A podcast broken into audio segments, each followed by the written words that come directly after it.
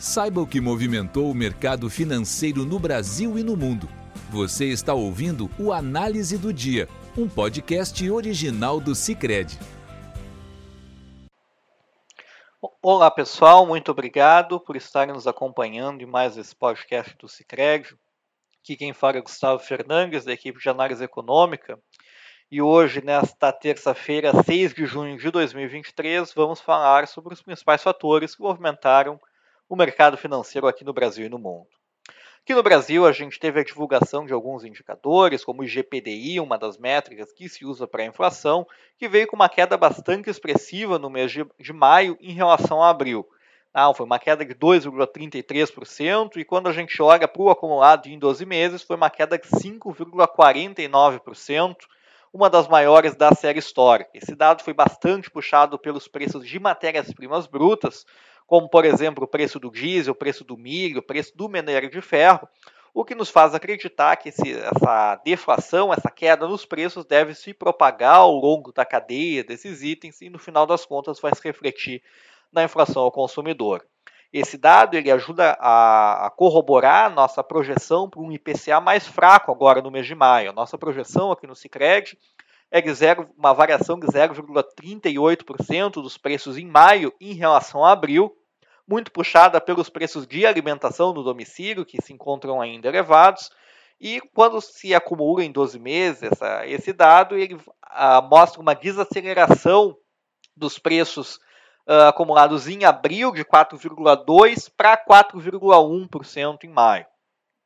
Ah, uma projeção mais fraca para o IPCA, que é a inflação que o Banco Central acompanha mais de perto, faz aumentar a probabilidade de uma queda nos juros mais cedo. E é isso que o mercado financeiro tem feito agora nesse no dia de hoje, dado esse esse IGPDI mais fraco, essas projeções para o IPCA mais fracas. A gente também teve a divulgação uh, das vendas de, da, da produção de veículos por parte da Anfávia, que cresceu 4,9% uh, em maio em relação a abril, abril vindo de uma queda de 3,3%, que colaborou para uma queda generalizada da produção industrial no mês de abril. E com esse dado uh, com esse, de quase 5% de crescimento da produção de veículos em maio, é possível que a indústria tenha um suspiro agora no mês de maio, mas nada que mude o, o, a, a, sua trajetória de queda, porque a gente sabe que a indústria é um dos setores mais sensíveis ao ciclo de aperto monetário, com as taxas de juros bastante elevadas ainda, é muito difícil que tenha um desempenho bom ao longo do ano. Ainda no dia de hoje, a gente teve a, a, divulgação do relatório do grupo de trabalho da reforma tributária lá na Câmara dos Deputados.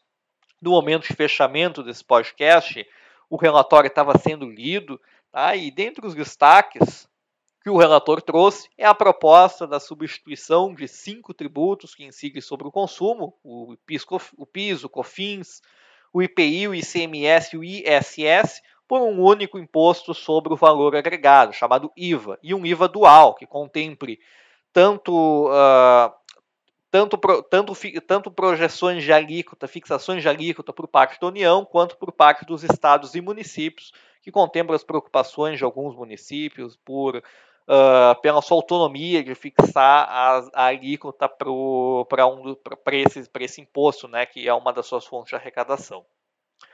Uh, com esses dados mais fracos de inflação e com essa parte da agenda institucional avançando, os investidores estiveram otimistas com o Brasil e, portanto, o, o, o Ibovespa, a nossa bolsa, subiu 1,70% no final dessa tarde. Estava subindo, na verdade, né, no momento de fechamento do podcast. O mesmo movimento se observa na curva de juros, na curva de juros futura, Uh, pegando, por exemplo, o vértice daqui a cinco anos, uh, ele recuava 0,12 pontos percentuais aos 10,9% ao ano, e o mesmo movimento se via na divisa americana, que caía 0,40% no final desta tarde, cotada aos R$ 4,91. A gente também teve dados na zona do euro que mostram uma economia mais fraca, atividade econômica mais fraca nos países europeus, como, por exemplo, as encomendas da indústria na Alemanha, que caíram 0,4%, quando se esperava uma elevação de 3,9%, muito puxada pelas vendas externas à Alemanha, o que indica que a economia dos países que estão à volta da Alemanha está demandando menos uh, produtos industriais da Alemanha, o que indica que, que, que a atividade econômica por lá está mais fraca. Um dado que confirma isso são as vendas no varejo da zona do euro, que também foi divulgado hoje. Veio com uma estabilidade quando esperava uma elevação de 0,1% no mês. E esses dados de atividade mais fraca devem se refletir em menores pressões sobre os preços nos próximos meses, como a gente já observa no índice de preços ao consumidor da zona do euro. Uh, com isso, as bolsas europeias fecharam em alta, não pela essa expectativa de que o Banco Central Europeu pode não precisar elevar tantos juros daqui para frente, pode ser que ele precise só manter essa taxa ou, é, ou a taxa um pouco maior, né, mas por mais tempo, mas em nível mais baixo, e também por conta das, das bolsas de Nova York, que tiveram um bom desempenho hoje. Falando nos Estados Unidos, após uh, passar aquele problema, do, aquele risco associado ao rompimento do teto da dívida, em que os Estados Unidos poderiam dar um caloque na sua dívida caso não fosse resolvido, passado esse problema, os investidores voltaram a se preocupar mais com o mercado de ações mesmo e com, e com, a, com a, a, o desempenho das empresas que operam lá.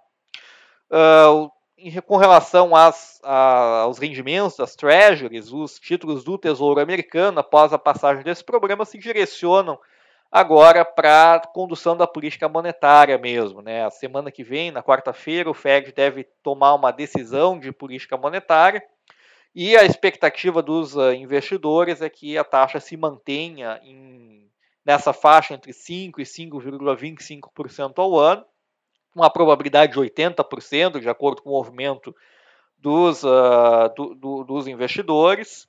E, mas isso não quer dizer que o FED tenha encerrado o seu ciclo de elevação de juros. Tá? Com base nos dados que a gente vem acompanhando de mercado de trabalho e de inflação, é possível que após essa, após essa reunião, se eles piorarem muito, que o Fed retome o ciclo de elevação de juros lá nos Estados Unidos, o que com certeza deve ter impacto aqui no Brasil, principalmente via uh, uma desvalorização do câmbio.